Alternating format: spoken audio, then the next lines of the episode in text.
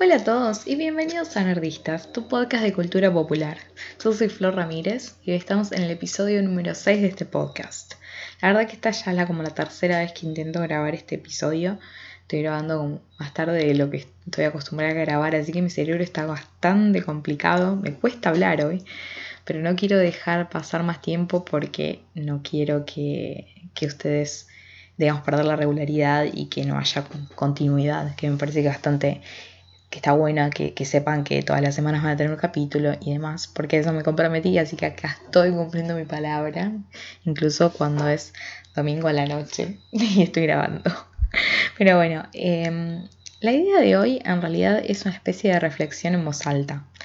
Estaba pensando que, de qué es lo que hablamos cuando hablamos del el creador de una serie o del creador de una película.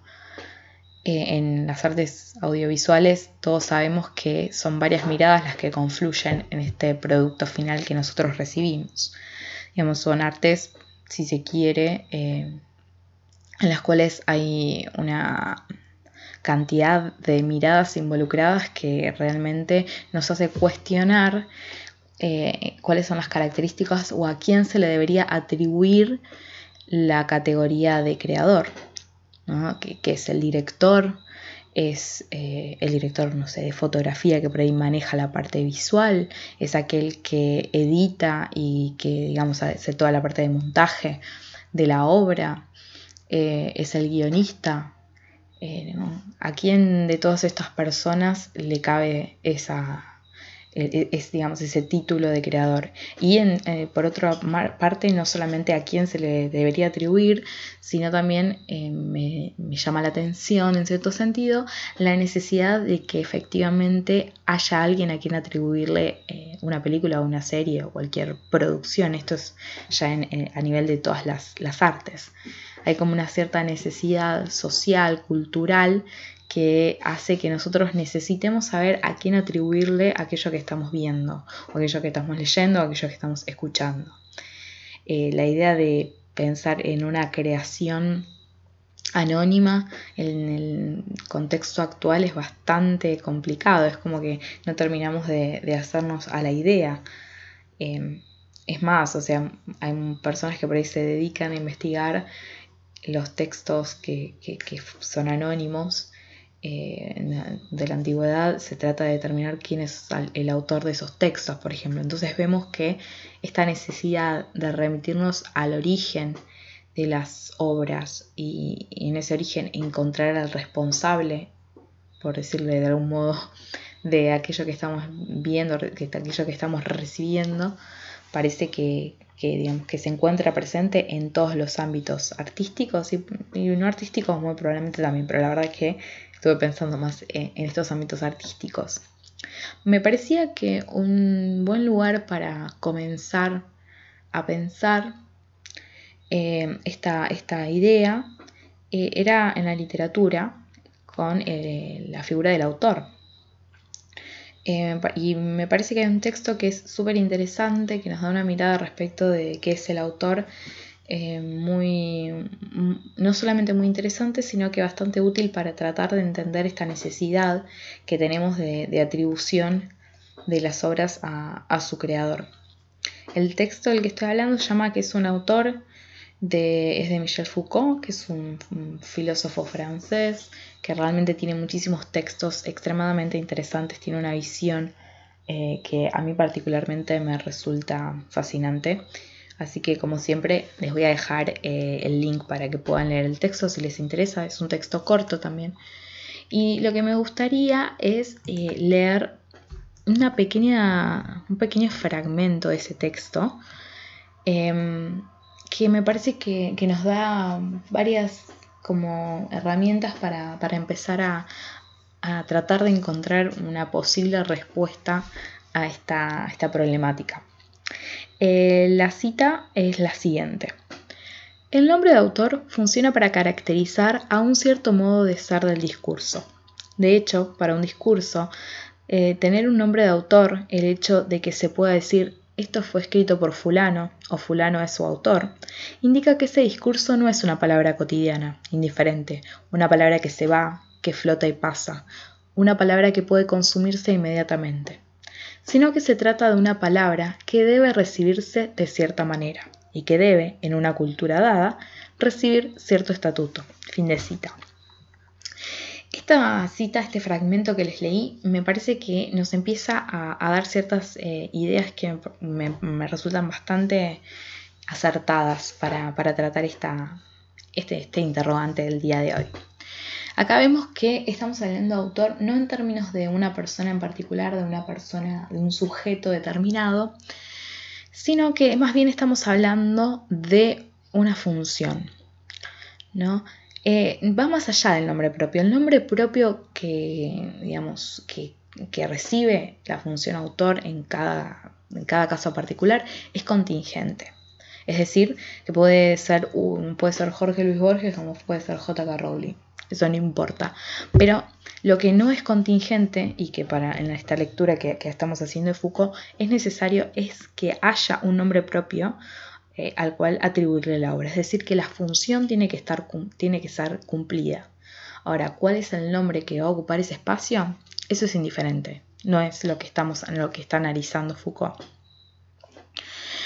Em, o sea, vemos que entonces hablar de autor es hablar de algo mucho más complejo que un nombre. Eh, es esta idea básicamente de la, vemos eh, como esto lo que se llama la muerte del autor. ¿no? porque ya no estamos hablando de, un sujeto creador, eh, sino que estamos hablando de, em, digamos, de, una función. Y el autor, en, pensados en términos eh, de la persona, es una especie de vehículo que habilita una cierta valoración de, em, del discurso y condiciona el recibimiento, digamos. O sea, eso es el autor. Es decir, qué es lo que, lo, digamos, la ¿Por qué es necesaria la presencia del autor? Porque el nombre me va a dar bastantes herramientas, me va a dar bastantes elementos que me van a, me van a permitir acercarme al texto que estoy recibiendo de una forma determinada. Es decir, si yo tengo un fragmento de, un texto, yo no sé cuál es, eh, digamos, el nombre del autor, yo probablemente no, no terminé de, entender en una primera lectura cómo debería acercarme a ese, a ese texto, ese fragmento. Pero si a mí me dicen, este fragmento es está escrito por eh, un científico y es parte de una investigación, lo voy a, me voy a, leer ese texto de una forma. Pero si a mí me dicen, eh, el autor es X persona y es, sabemos que es un autor que hace ficción, me voy a, digamos, a disponer a leer el texto de una forma diferente que lo que sucedía en el caso anterior. Y lo mismo si me dicen esto es parte de un ensayo filosófico. Entonces vemos cómo eh, hay una especie de condicionamiento que viene como consecuencia directa del nombre que se le atribuye, eh, digamos, del autor que se le atribuye en la obra. Entonces en esto la verdad que, que me parecía algo bastante interesante de tener en cuenta, precisamente porque vemos que eh, no importa el nombre, sino que lo, que lo que se ve es una especie de necesidad de atribuir esto que estamos recibiendo a una persona en particular. Y al mismo tiempo eh, que haya alguien que sea responsable de aquello que estamos recibiendo. Hay una necesidad, eh, digamos, casi sociocultural digamos, primero además porque si está, se está vendiendo un libro es necesario que la plata que surja, digamos, de las ventas de ese libro vaya a alguien. ¿no? Entonces todo apunta a, digamos, si el libro es bueno, se va a felicitar a su autor. ¿no? Entonces hay una responsabilidad por, mm, de parte de, aquel que pone el nombre y que firma la obra. ¿No? Él va a ser la, digamos, la cara visible de, a la cual nosotros podemos lo cual nosotros podemos entablar cierta relación y, demás. Entonces hay una necesidad, ¿no? Y si es algo que está, que es malo, poder, digamos, criticarlo, y si es algo que está bueno, poder felicitarlo. Si es algo que es escandaloso, por ejemplo, como, no sé, pasado por ahí en la antigüedad, más, no en la antigüedad, pero en, en otros en determinados momentos históricos, por ahí ciertos autores escribían cosas en contra de sus gobiernos o en contra de las monarquías o lo que fuera, y el hecho de que firmaran su nombre es hacerse cargo de lo que está, de lo que está circulando y también era digamos eh, suficiente como para que esa persona pudiera ser apresada y pudiera ser castigada. Entonces también hay toda una relación eh, ahí muy interesante para analizar, que nosotros no vamos a hacer porque hoy la idea no era hablar de literatura, además de que yo obviamente, como siempre les digo, no tengo todas las herramientas para poder aproximarme a un análisis de esas características, pero lo dejo ahí como flotando para que, para que ustedes lo piensen y, también me encantaría saber qué es lo que, eh, lo que piensan ustedes respecto de esta característica. Ahora bien, les dije que este era, me parecía un punto de partida interesante para empezar a pensar qué es lo que sucede con las artes audiovisuales, es decir, el cine y la TV, que es lo que a nosotros en particular nos interesa acá en Nerdistas. ¿Por qué me interesaba esto? Porque cuando nosotros vemos un producto determinado, es decir, vemos una serie o vemos una película, lo que estamos viendo es el resultado, digamos que viene como consecuencia de una, digamos, una multiplicidad digamos, de, nombres de personas que están involucradas en el proceso de creación de eso que vemos. Em, por un lado vamos a tener, no sé, guionistas, vamos a tener eh, directores, vamos a tener, no sé, em, montajistas, un montón de personas que van a cumplir diferentes funciones en esta maquinaria y todas ellas en cierto modo son responsables de ciertas áreas de, em, digamos, de la producción, por tanto van a ser responsables también del resultado final que nosotros eh, vemos. Pero, sin embargo, siempre está, digamos, esta idea de que hay una cabeza que nuclea y, digamos, de alguna forma organiza todas esas visiones para que tengan una coherencia. Y es a ese, a ese individuo en particular que se le atribuye esta, lo que en la literatura sería el autor, esta idea del creador, es el responsable. Pero nosotros hemos, sabemos, porque vemos constantemente, que tenemos eh, a veces, eh, series o películas en las cuales la importancia viene por el lado del guion, entonces el guionista por ahí va a tener muchísimo más injerencia en el resultado final que cualquier otro, eh, otro individuo, digamos, con otra función. vamos a ver series o películas donde la visión del director sea muy clara y, específica y entonces digamos él va a ser la digamos la cara principal o la cabeza de esta maquinaria pensemos en directores como Tarantino o David Lynch ¿no? son directores que nosotros podemos reconocer con claridad y mm, esta idea también de que la mayoría de las veces se le atribuye al director eh, eh, digamos, el título de creador. Pero mm, realmente hay, yo por ejemplo estaba pensando el caso de eh, las, de, hablando en series, de los expedientes X, que todos ustedes ya saben que me encanta y que me parece que tiene muchas características súper interesantes. A ver, si en el, creador, digamos, es Chris Carter, todos lo sabemos, hay una realidad.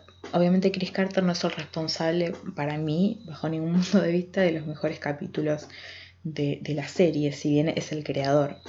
Y, vamos, y vemos también de que hay ciertos eh, guionistas, ciertos escritores que son responsables, eh, digamos que tienen capítulos que van a tener características súper particulares que nos permiten reconocer sus capítulos incluso cuando forman parte de una serie de la cual ellos no son los creadores. Estoy pensando casi particularmente el caso de Danny Morgan, por ejemplo. Danny Morgan que escribió en la serie original cuatro capítulos eh, que son eh, Humbug, de Jose Chance from Outer Space, eh, Clive Brockman's Final Repose y Worth Crophages, no me acuerdo el de las cucarachas, no me acuerdo cómo se llama. Bueno, son cuatro capítulos extremadamente, digamos, distintivos. Son capítulos que rompen con ciertas, digamos, ideas preconcebidas de lo que la serie hace y la forma en la cual la serie tiende a manejar los personajes y las situaciones. Entonces, en esos casos, si creo que si a mí me preguntaran quién es el creador de estos capítulos y yo le atribuiría eh, principalmente ese título al guionista. ¿no? Y, y, debe haber también casos que por ello no estoy del todo metida de, por ejemplo, montajistas, aquellos que editan las películas, que tienen una forma de editar en particular que hace que las películas, eh, digamos, tengan ciertas características en, su montaje eh, distintivas, cosa que obviamente a mí me excede porque no soy experta en eso. Pero lo que voy es que mm, si bien en muchísimos casos se le atribuye esta, esta, función al director, me parece que no siempre es eh, lo, digamos, no, siempre se, acerca a la realidad. Y un caso que me parece súper interesante es el caso en el cual un mismo individuo es el encargado de escribir y dirigir, o no sé, sí, escribir y dirigir me parece que es, y bueno, y a veces creador. Estoy pensando, por ejemplo, hay una serie de la BBC que está en Netflix, que se la súper recomiendo, me gustó muchísimo, que se llama The Fall, La Caída, eh, en la cual tiene hasta ahora dos temporadas, terminaron de grabar la tercera hace poquito, así que no sé cuándo saldrá. Eh, son las típicas temporadas de la BBC con 3-4 capítulos por, temporada, así que no son muchos episodios. Eh, que la verdad que me, me, fascinó. Em, y lo que traigo a colación esta serie por lo siguiente, la segunda temporada, eh, en la primera temporada vemos que el creador de la serie, el guionista de todos los capítulos, es la misma persona, que es Alan Kubit. Y eh, en la primera temporada todos los capítulos fueron dirigidos por eh, el mismo director, que en este momento no me voy a acordar el nombre. Pero lo interesante me parece que viene en la, tercera, en la segunda temporada, donde todos los capítulos fueron escritos y también dirigidos por, eh, por la misma persona. Esa, eh, digamos, esa, conjunción que es bastante rara, digamos, no siempre se puede dar eso. Em, me parece que es súper interesante porque da como resultado una visión de un trabajo eh, mucho más coherente, ¿no? Como que tiene, es mucho más em, como, si fuera que todos los elementos están atados, digamos, todos los lenguajes que confluyen en, el producto final están llevados y guiados por la misma persona, es decir, em, visualmente es lo que el creador pensó y las palabras y los textos y los diálogos de los personajes, todo digamos eh, se fusiona, entonces funciona como un todo orgánico, que muchas veces hay equipos que logran hacerlo, pero también vemos cuando, eh, cuando los grupos no funcionan, los equipos no funcionan del todo, como eh, esa, esa organicidad, esa fluidez, que, tiene, que puede llegar a tener una serie o una película cuando, o es el caso como en el caso de Default, donde está todo llevado a cabo por la misma persona, o casos en los cuales hay equipos que ya vienen trabajando juntos hace mucho y tienen, digamos, comparten una forma de, acercarse al trabajo y, demás eh, que hace que sus creaciones sean, digamos, estén bien, bien hechas eh, empezamos a tener conciencia de esto, de que el, digamos, en el cine y la televisión vemos a una multiplicidad de personas que son agrupadas bajo un solo nombre, cuando, eh, cuando no funciona, es decir, cuando empezamos a ver eh, por ahí la idea del que la idea del director no siempre se condice con lo que está escrito o con lo que los productores en particular de, esa película, de esa serie pretenden o lo que los estudios tienen ganas de mostrar y, demás. Eh, esta idea también se ve en, los casos en los cuales sale un corte de la película en el cine, entonces nosotros vamos al cine y vemos una película y de repente por ahí sale al tiempo la versión del el corte del director porque él considera que por ahí lo que, lo que nosotros vimos en el cine no, no representa lo que él quería mostrarnos. Entonces ahí empezamos a ver cómo eh, digamos, esta, conjunción de tanta gente tiene su lado negativo también. Por un lado también está, es interesante cuando, cuando hay muchas personas trabajando en el mismo proyecto, porque permite a veces la multiplicidad de, visiones y, de puntos de vista pueden enriquecer un montón eh, el producto final. Pero muchas veces cuando no, digamos, cuando esto no funciona, vemos cosas desastrosas que a veces pasa y mucho. O, por ejemplo, cómo el mismo material, digamos, puede ser presentado de distintas formas. También es súper interesante de tener en cuenta. Em, yo eh, había leído que Mad Max, un peliculón, e, esa película eh, tuvo un montón de, reshoots y de, formas distintas de, montar la película y demás y que se fueron mostrando a diferente gente y que se fue modificando y entonces lo que nosotros vemos hoy no es por lo que originalmente iba a ser. Y eso eh, también muestra, digamos, cuánta maleabilidad tiene el material muchas veces. Así que bueno, em, no sé qué es lo que piensan ustedes. Esto es obviamente más que nada una especie, como dije al principio, una especie de reflexión en voz alta era algo que, me llamaba mucho la atención porque veía todo el tiempo decir, bueno, y de los creadores de tal y tal cosa, ¿no? Esto que, se ve mucho cuando, cuando están los, los trailers, de los creadores de esto, de los creadores de tal otra cosa, ¿no? Entonces empieza a, verse esta especie de, de puntos en común que, digamos, de ciertas características que hacen que la creación de cierto, de cierto director o demás tenga ciertas características. Entonces nosotros ya sabemos que si nos dicen de los creadores de tal película, película A y película B, sale película C. Y nosotros decimos, película A me gustó, película B también, película C muy probablemente suceda lo mismo. Entonces empezamos a hacer este tipo de, de predicciones. Em, basadas precisamente esto mismo que, que veíamos en Foucault y en la función de autor, de cómo el nombre del autor lo que hace es condicionar la recepción. Lo mismo pasa con el cine y con la televisión. Por eso eh, siempre se está tratando de dejarnos en claro, em, en cierto sentido, de dónde viene o cuáles son las raíces de lo que vamos a ver. Como para de alguna forma tratar de allanar el camino y que nosotros eh, nos acerquemos al material ya bastante listos para, recibirlo de la mejor forma. Por eso también me parece que muchas veces en este último tiempo se está haciendo tantos reboots de series y de películas. Porque si vos eh, tenés una serie nueva, que por ahí son creadores nuevos y demás, muchas veces es necesario como cierto tiempo de adaptación y que la gente vaya descubriendo. Y a veces eso no genera ganancias al instante y cosas, demás, por, cosas así.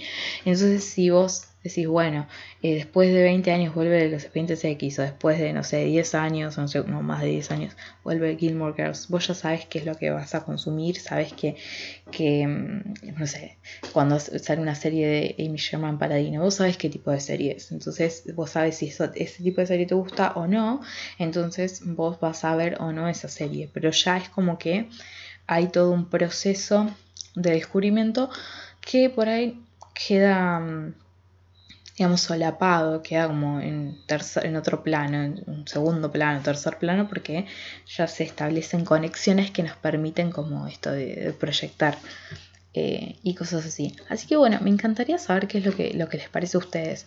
Em, como les dije, no, no, no está para nada cerrado. Ustedes se dan cuenta que no es que no, hay una palabra definitiva y por ahí en un futuro vuelva a ser algo así para seguir pensando junto con ustedes qué es lo que pasa con el caso con este caso ¿no? de, los autores, los creadores y la cultura popular. Así que bueno, como siempre les digo, nos pueden encontrar básicamente en todas las redes sociales, en Tumblr, Facebook, em, Twitter, eh, bueno, Google Plus, ustedes ya saben, nos buscan siempre como somos nerdistas y ahí nos van a encontrar. Eh, si les interesa mantenerse siempre al tanto de todo lo que, de todas nuestras novedades, pueden pasar por nuestro sitio web www.somosnerdistas.com. Para dudas, consultas, comentarios, sugerencias, ideas, eh, decir hola, cómo están y contarnos un poco acerca de ustedes, tienen nuestro mail que es nerdistas.com. Ahí ustedes me escriben y yo voy a responderles con todo el cariño del mundo. Y a ver, creo que no me olvido de nada. Ah, como siempre, les voy a pedir que por favor, si tienen unos minutitos, que pasen por iTunes, nos pongan estrellitas y escriban algún comentario bueno, preferentemente, para que más y más personas se enteren de la existencia de este podcast. Compartan con las personas que crean que les puede llegar a interesar esto eh, y bueno, les agradezco un montón a todos aquellos que, se, que de a poco se van poniendo en contacto. Me encanta saber quiénes son ustedes los que están del otro lado escuchando esto todas las semanas. Y les agradezco un montón también a todos los que todas las semanas van, van sumándose nuevos oyentes. Así que muchísimas gracias por eso. Eh, esperamos poder seguir creando cosas que a ustedes les interesen. Así que bueno, los espero la semana que viene. Vamos a ver sobre qué hablaremos. Si tienen ideas también, estaría buenísimo que me, que me den, porque a veces no sé sobre qué hablar. a veces uno piensa, digo, ay, bueno, puedo hablar de esto. Y después digo, no, esto por ahí no, vamos a pensar otra cosa. Así que bueno, eh, dejo de decir tonterías que ya eh, hablé bastante para para el estado mental en el, que, tengo en la cabeza. Así que bueno, los espero la semana que viene. Espero que la hayan pasado bien en el próximo episodio de Nerdistas, tu podcast sobre cultura popular. Chao, hasta luego.